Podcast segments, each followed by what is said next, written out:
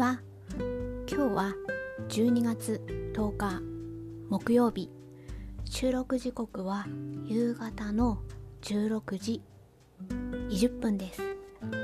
この番組は40代のスノーが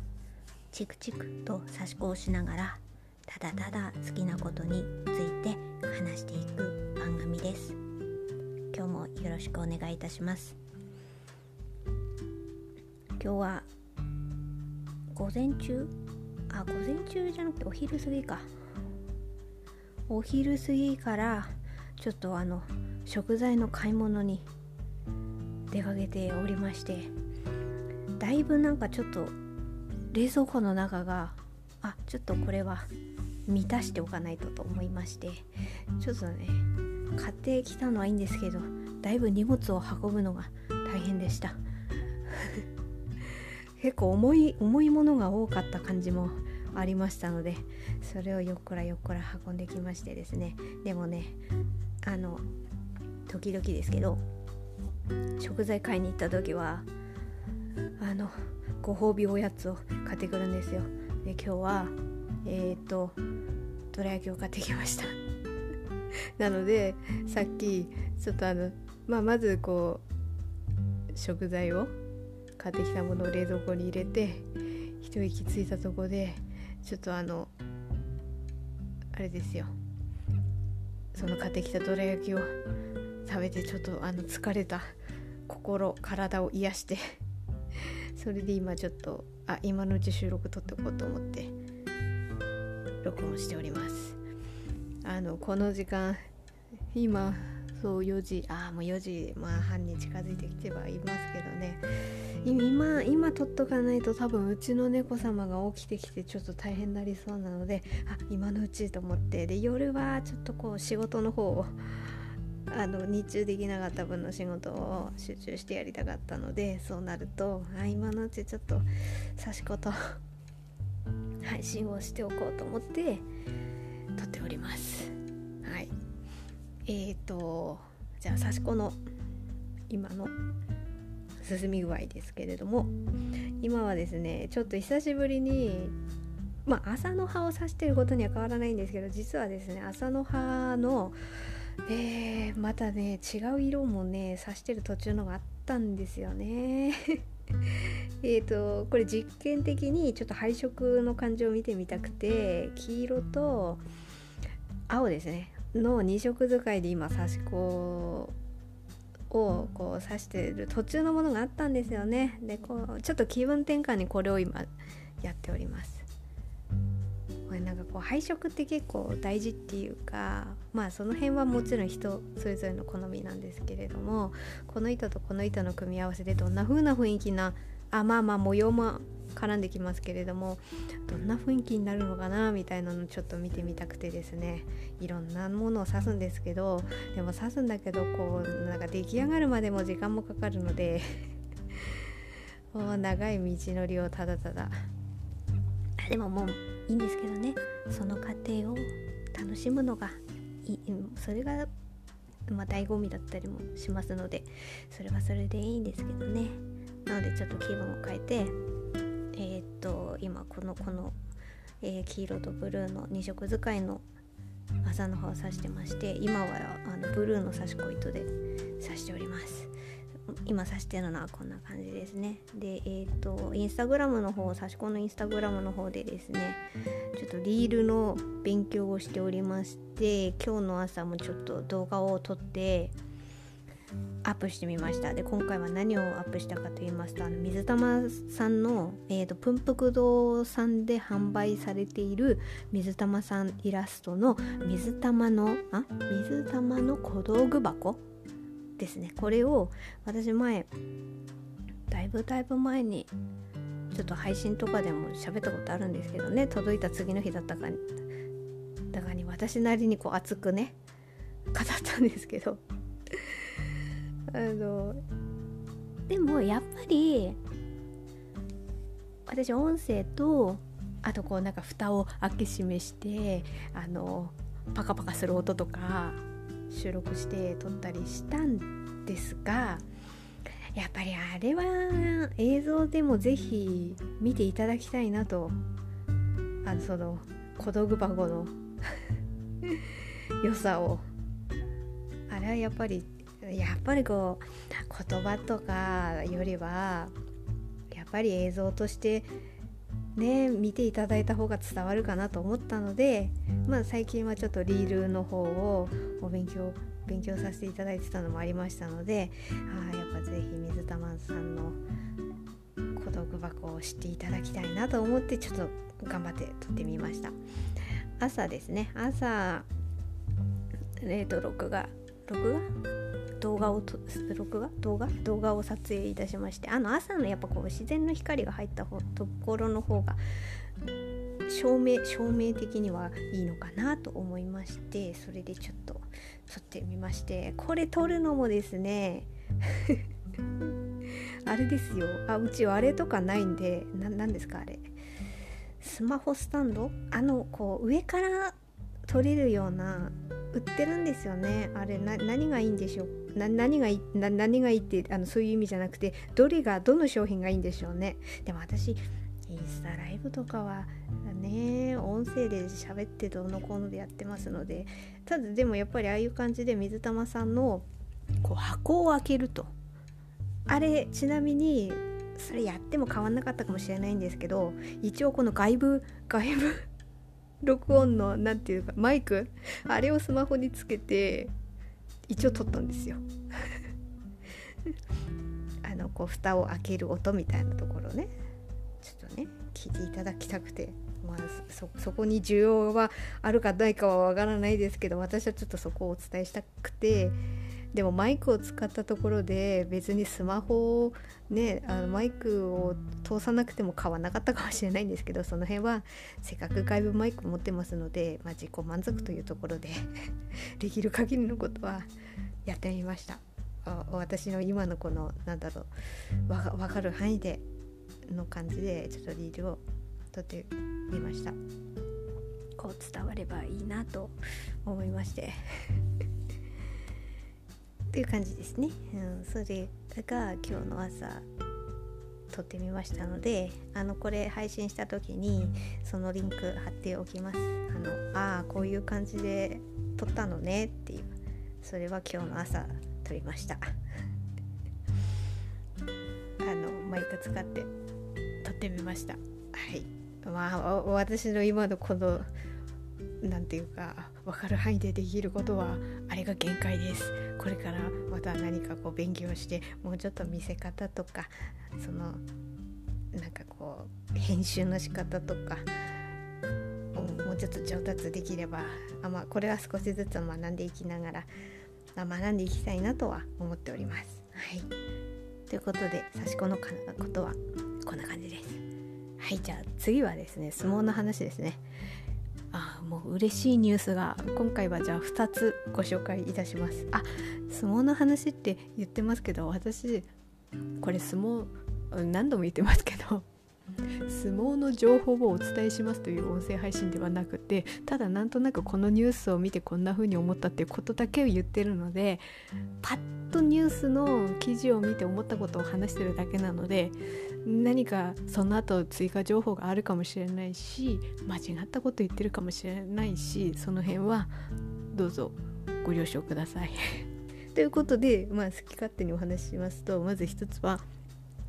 これ今日だったのかな？昨日？今日？わかんないんですけどあの閣僚席が日本国籍を取得したというニュースがありまして。おめでとうございます。よかったです。本当に。なんかなんかそこが非常にざわざわ多分相撲ファンの特に鶴竜ファンの方たちもねなんか落ち着かなかった感じはありましたのでちょっとそこはほっといたしました。ああよかったなと思って。これはなぜこの日本国籍が問題になるかと言いますとあの鶴竜関が親方としてあの相撲協会に残るということになる条件は日本国籍を取得してるっていうことが必要なんですよね。なのでそれがないっていうことになるともし万が一引退ってなったとしても親方として相撲協会には残れないこれが本当にねなんかこうそこら辺が閣僚的はどう思ってるかそれはわからないですけれどもでやっぱりこう選択肢はいろいろあった方がいいですよね。なんかこの道しかないってなったらすごい苦しいわけでね。だけどあ今回こういうことになったからもしこうなったらこうしようとかそうじゃなかったらこうしようとかっていうこう複数の選択肢があるとやっぱ違うじゃないですか。だから見てる方もねハラハラするじゃないですか。っていうことがあったのでまあまずはそこはちょっとほっなっていうのがあります。これはちょっと私本当かどうかわからないんですけどあの高藤力さんがもうその何言ったかで日本国籍の取得がまだだっていう話はしてた時に閣僚歴はあ白鵬関はもう取得はしてるんだけれどもそれはやっぱり日本人の奥さんだからとかっていう話をされていてでもそれが本当に絡んでるかはわからないんだけどでもまあまあそういうふうに思ったらああなるほどなとは思いました。確かに白鵬関の奥さんは日本の方だしでほ他の方を振り返ってみた時にああそういえば武蔵丸関のうん、あの奥さんも確か日本人だったよなとかあと極天宝石の奥さんもはあ確か日本人だったかな？いや多分そうだったかな？あこれ違ったらごめんなさい。でもなんかそういう風に思ってたので。まあまあでも他はどうかってなるとちょっと私もそこパッとは今はなんかその辺りしか今思い浮かばないんですけれども。ねえあけぼの関の奥さんはまた確かハワイの方だったような気がしますけどあけぼの関はもう別に残んなかったですしね。ななんかそんなことをちょっと思うとああやっぱそういうとこも絡んでたのかなと思いつつでもああよかったと思って。でなんか能町さん？能町美奈子さんがツイッターで通ってよかったってつぶやかれてて最初あれ？何のことだろうって思ったけどこの閣僚関のこれがあったとするとあれ？もしや？これのことか？ってちょっと思いました。でも違ったらごめんなさい。勝手にそう思ったっていう話です。はい。まあこれが一つ。あともう一つは昨日だったと思うんですけど私もう本当に多分ヤフーかなんかで見てふわって声が出ちゃった。もうおかしな人になっておかしかったさ私。ふわっとかって。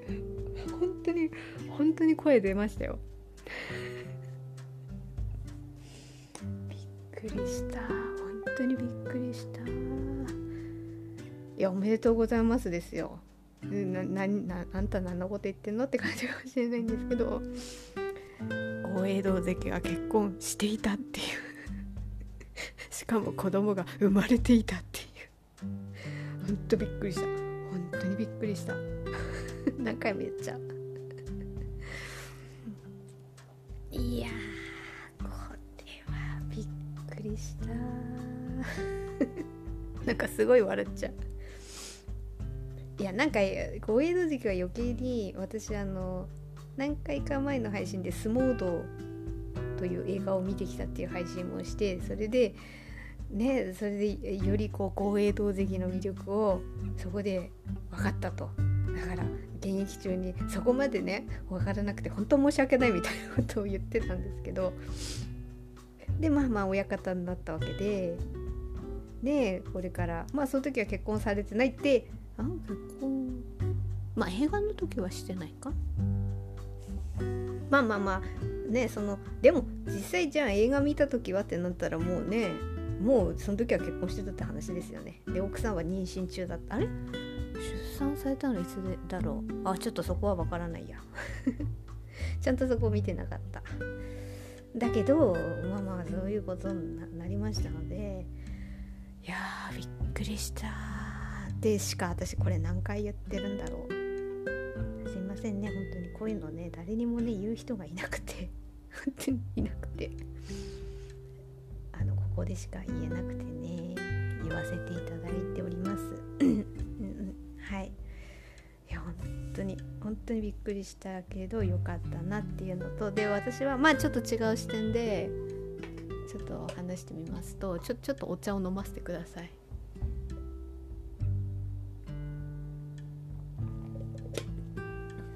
はい。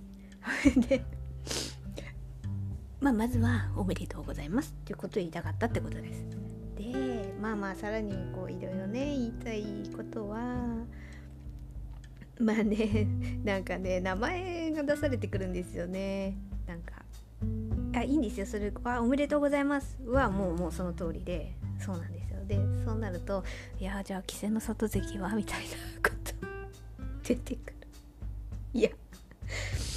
いや稀勢の里今荒磯親方ですけど今ね。いやいや関係ないじゃんって。関係ないけどなぜ名前出してくんの？みたいな。ことをね。もうな何でしょうね。相撲が終わってもみんな勝手に心配してんの。何なんですかね。この魔力みたいな。ところ。そこが非常にね複雑なところっていうかね。私ほんとね相撲好きなんですよ。いやまあこれはそうなんだけど。でもね複雑なところってこういうところなんですよね。なんか相撲ってどこかしらまあ、それなりな地位の方だったりすれば親方みたいになるじゃないですか。そしたら部屋を持つ。そしておかみさんってこうねなんかそういう感じの流れになる。そしてもしあの子供ができたら将来は力士かとか。いやそれ以前に子供はですよね。そういうとこがね一般家庭だってね いろいろね言われたりなんだりあるのにね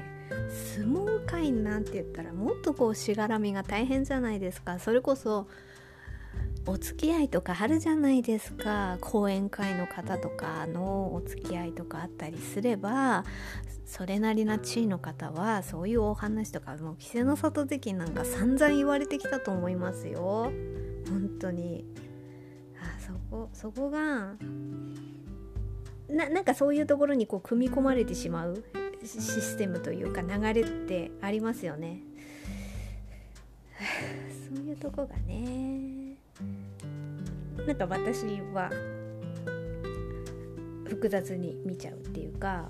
いやだからそういう流れになったらおめでとうでいいのいいわけで。でもなんかそうしなきゃならないみたいなこう感覚のこのねやっぱり。相撲界って強そうっていうのがなんかこうにじみ出てくる感じが非常に私はうーって思ったりする。そこのね感覚が。そこがね私いつもなんかこういうところが絡んでくると相撲に対して非常に複雑な思いに駆られるわけですよ。なんかどことなくこう昔ながら的なこう感覚が根深いじゃないですか。うん、でもなんかそれをねいや人は人自分は自分だろうみたいな感じでもこう強く言い切れないお付き合いっていうものが相撲界の中にはあるだろうなって思った時にだから私はもう本当稀勢の里関はそっともう見守り続けるわけですよ。本当に。相撲が終わっても見守り続けるみたいなね感じがあるわけで。もう稀の里関なんかはねもうこれからこれからっていうかもう後々は教会を背負っていく立場にならざるを得ないわけですからね。その時が来たらそういう意味では私はもう温かく温かく今後も見守り続けるわけですよ。なんかねえ相撲を取ってた時も ハラハラしながら見守り続けてきたけどこれからもですよ。まあそれはまあまあ好きだからいいんですけどね。うん。まあそういうことで本当に豪栄道関のはびっくりしました。おめでたい話で。いやーななんかいやそれ本当かどうか分かんないけど確かになんか猫飼ってる話はしたんですよね。映画の時ね。映画映画だったかな？あれなんかであれなん映画の中のシーンであったのかな？なんか猫の名前は飼ってると書いてで猫の名前はって聞かれてでも猫の名前を教えてくれなかったんですよね。それなんで見たんだろう？何だったかな？親方チャンネルで見たのかな？映画の中でそういうシーンあったのかな？ごめんなさい。ちょっと定かではないんですけどとにかく猫飼ってるっていうことが分かってあご映像猫好きなんだ。そっか。いやそれに気づかずごめんなさいって私なんかどっかの配信で言った記憶はあるんですけどそれを言った記憶がある。でももともと猫を飼ってた家だったと確か思ったけどもしかしてそれは奥さんの猫だったのかなとか。あ奥さんと奥さんがいるから猫飼えたのかな。あもうすごい勝手な妄想でごめんなさい余計なお世話ですよね。余計余計なお世話ですねこれはね。本当大変失礼いたしました。はい。ただただおめでとうございますということがまず言いたかったという配信でしたはいで最後に後半の後半としてちょっと言っておこうかなと思ったのが私最近ちょっとノートを更新してないんですよね。ノートをね今までは何回か前までの配信はノートを更新してその例えば今指してる刺し子、の途中経過を写真にアップしてノートに投稿してそれをリンクしてみたいな感じでやってたんですけど最近めっきりそれをねしなくなりましてね。なんか目次的なところはもう配信のところの説明文にもう全てアップしちゃってっていう感じで。例えばポッドキャストの方とかだったりはちょっとまあそのその方その方聞かれるアプリによってもしかしてちょっとあの違うかもしれないんですけど多分そうですね。ポッドキャスト例えば Spotify とかで聞いてみても私あの例えば私大きくざっくり分けて3つのことを喋ったりしてるんですよね。例えば今日だったら最初は刺し子の話をしてでえっ、ー、と今はあ今はてか今日だったら刺し子の話をしてあと相撲の話をしてで今ノートの話をしようとしてるっていうことでこう大きく3つに分けたことを話していてでやっぱそれぞれ聞かれる方が何のことを聞きたいかとかあるわけじゃないですか。そういうことがあると思うからあまりにも私こう話す内容が結構違うのであの何分ん？何分何秒からこの話題っていう感じでこう時間は振ってるんですけどでそこをタップすればそこにすぐ飛べるように相撲の話だけ聞きたい時は相撲の話だけとか差し子の話だけでいいよっていう人はもう差し子の部分しか聞かないでいいとかそういう風にできるようにしてるんですけどあのスタイフさんの方の紹介文だけそれタップがタップができない。これタップができないのかなんかこうあの私の説明文の書き方によってはこうタップできるような設定にできるのかがまだ分かってないです。はい。そこがこうできればいいスタイフさんもできればいいのになっていうふうに勝手に思ってます。あそれはそうそうなんですけどでもそれを言いたかったわけではなくてなくって。言いたかったのはあその最近ノートを更新してないっていうところがあってでもこれ何回も前の配信でこうノートからこう場所変えようかなとか思ってるみたいなことも私どっかの配信でも言っていてその候補を探しつつでもいまいちなんか行ききれず、まあ、結論としては多分あのこれ音声配信する時の内容はもう配信する先それぞれの紹介文のところに目次的なものは振るしあとは例えばこう今さ指してる刺し子の写真だったら例えばスタイフさんとかも大きく写真載せられるじゃないですかこの配信をアップする時。で多分ポッドキャストの方もそれできると思うんですよね。ただまあどのアプリで聞くかによって見えなかったりもあるかもしれないけど例えば Spotify とかだったらあの画面は1枚写真載せられるからまあそういう風にややろうかなって思ってて。であの完成品のものは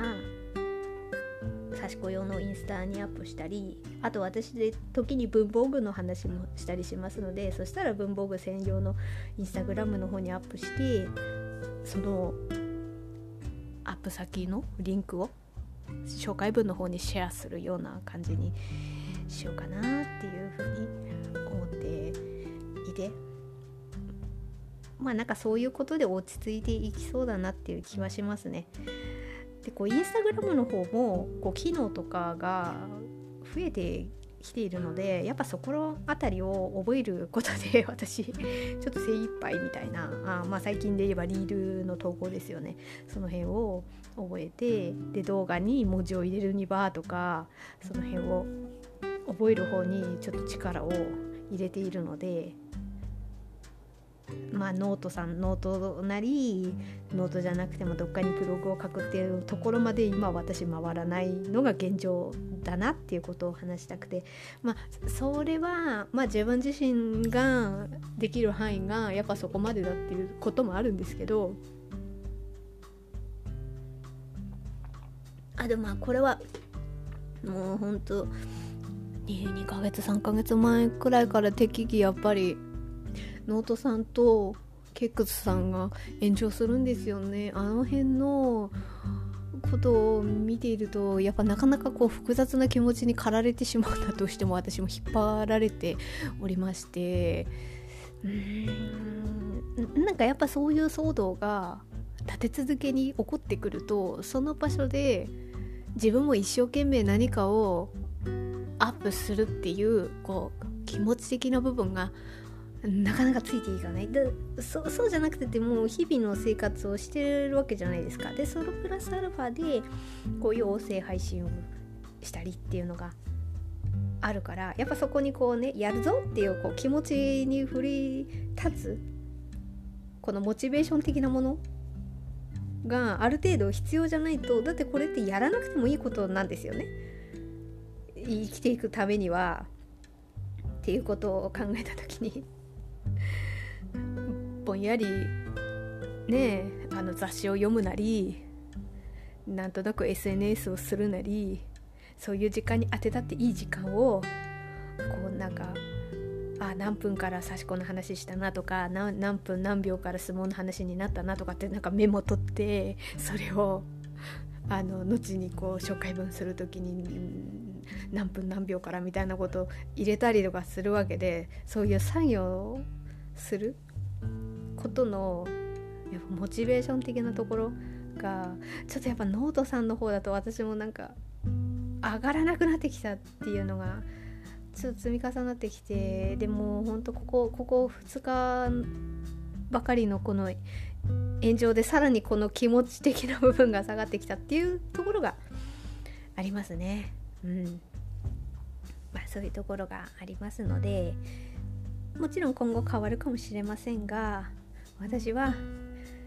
まあ音声配信を細々とやり続けそしてあのまああのこうやってあのなんだろう少しずつ少しずつこう作品をアップあ作っていってその過程なり完成品なりをアップするのはインスタグラムさんの方でさせていただきましてそれをなんかこうリンクさせながら続けていければいいなと。今のところはそんな風に思っております。まあ今後例えば何か新しいツールがねできてきた時に非常にこうなんかあやってみたいっていうこうねモチベーションが高まるようなことがあったらもしかしてそちら側でまあブログ的なものなのかはわからないんですけど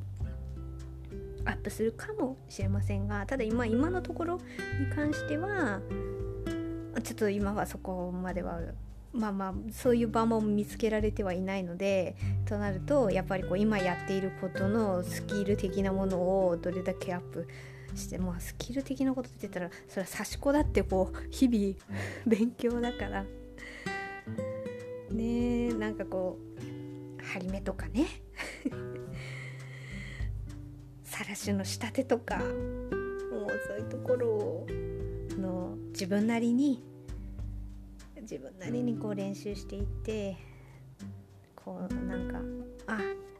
できるようになったなっていうことを増やしていきたいわけですよ。あそうそう何回か前の配信でも言いましたけどこう努力したことが努力した分返ってくる差し子ってそうなんですよそういうところをなかなか30代は結構心ひりつかせて生きてきたからもう努力しても努力しても何どうにもなんなかったっていうこの心ひりつかせながら生きてきた部分があるのでそういう意味ではこうやって自分がああそそう差し子というかインスタグラムのリールだってそうですよね、うん、動画撮ってみてあのその動画に文字を編集してああこうやるのかこうやるのかってやってったら完成するじゃないですか。努力した分ちゃんと出来上がるじゃないですか。それがねどうにもこうにもね努力しても何もなかったっていうこのねあれを経験しちゃうと本当になんかねまたちょっとそれで暗くなっちゃう。暗くなっちゃうけど。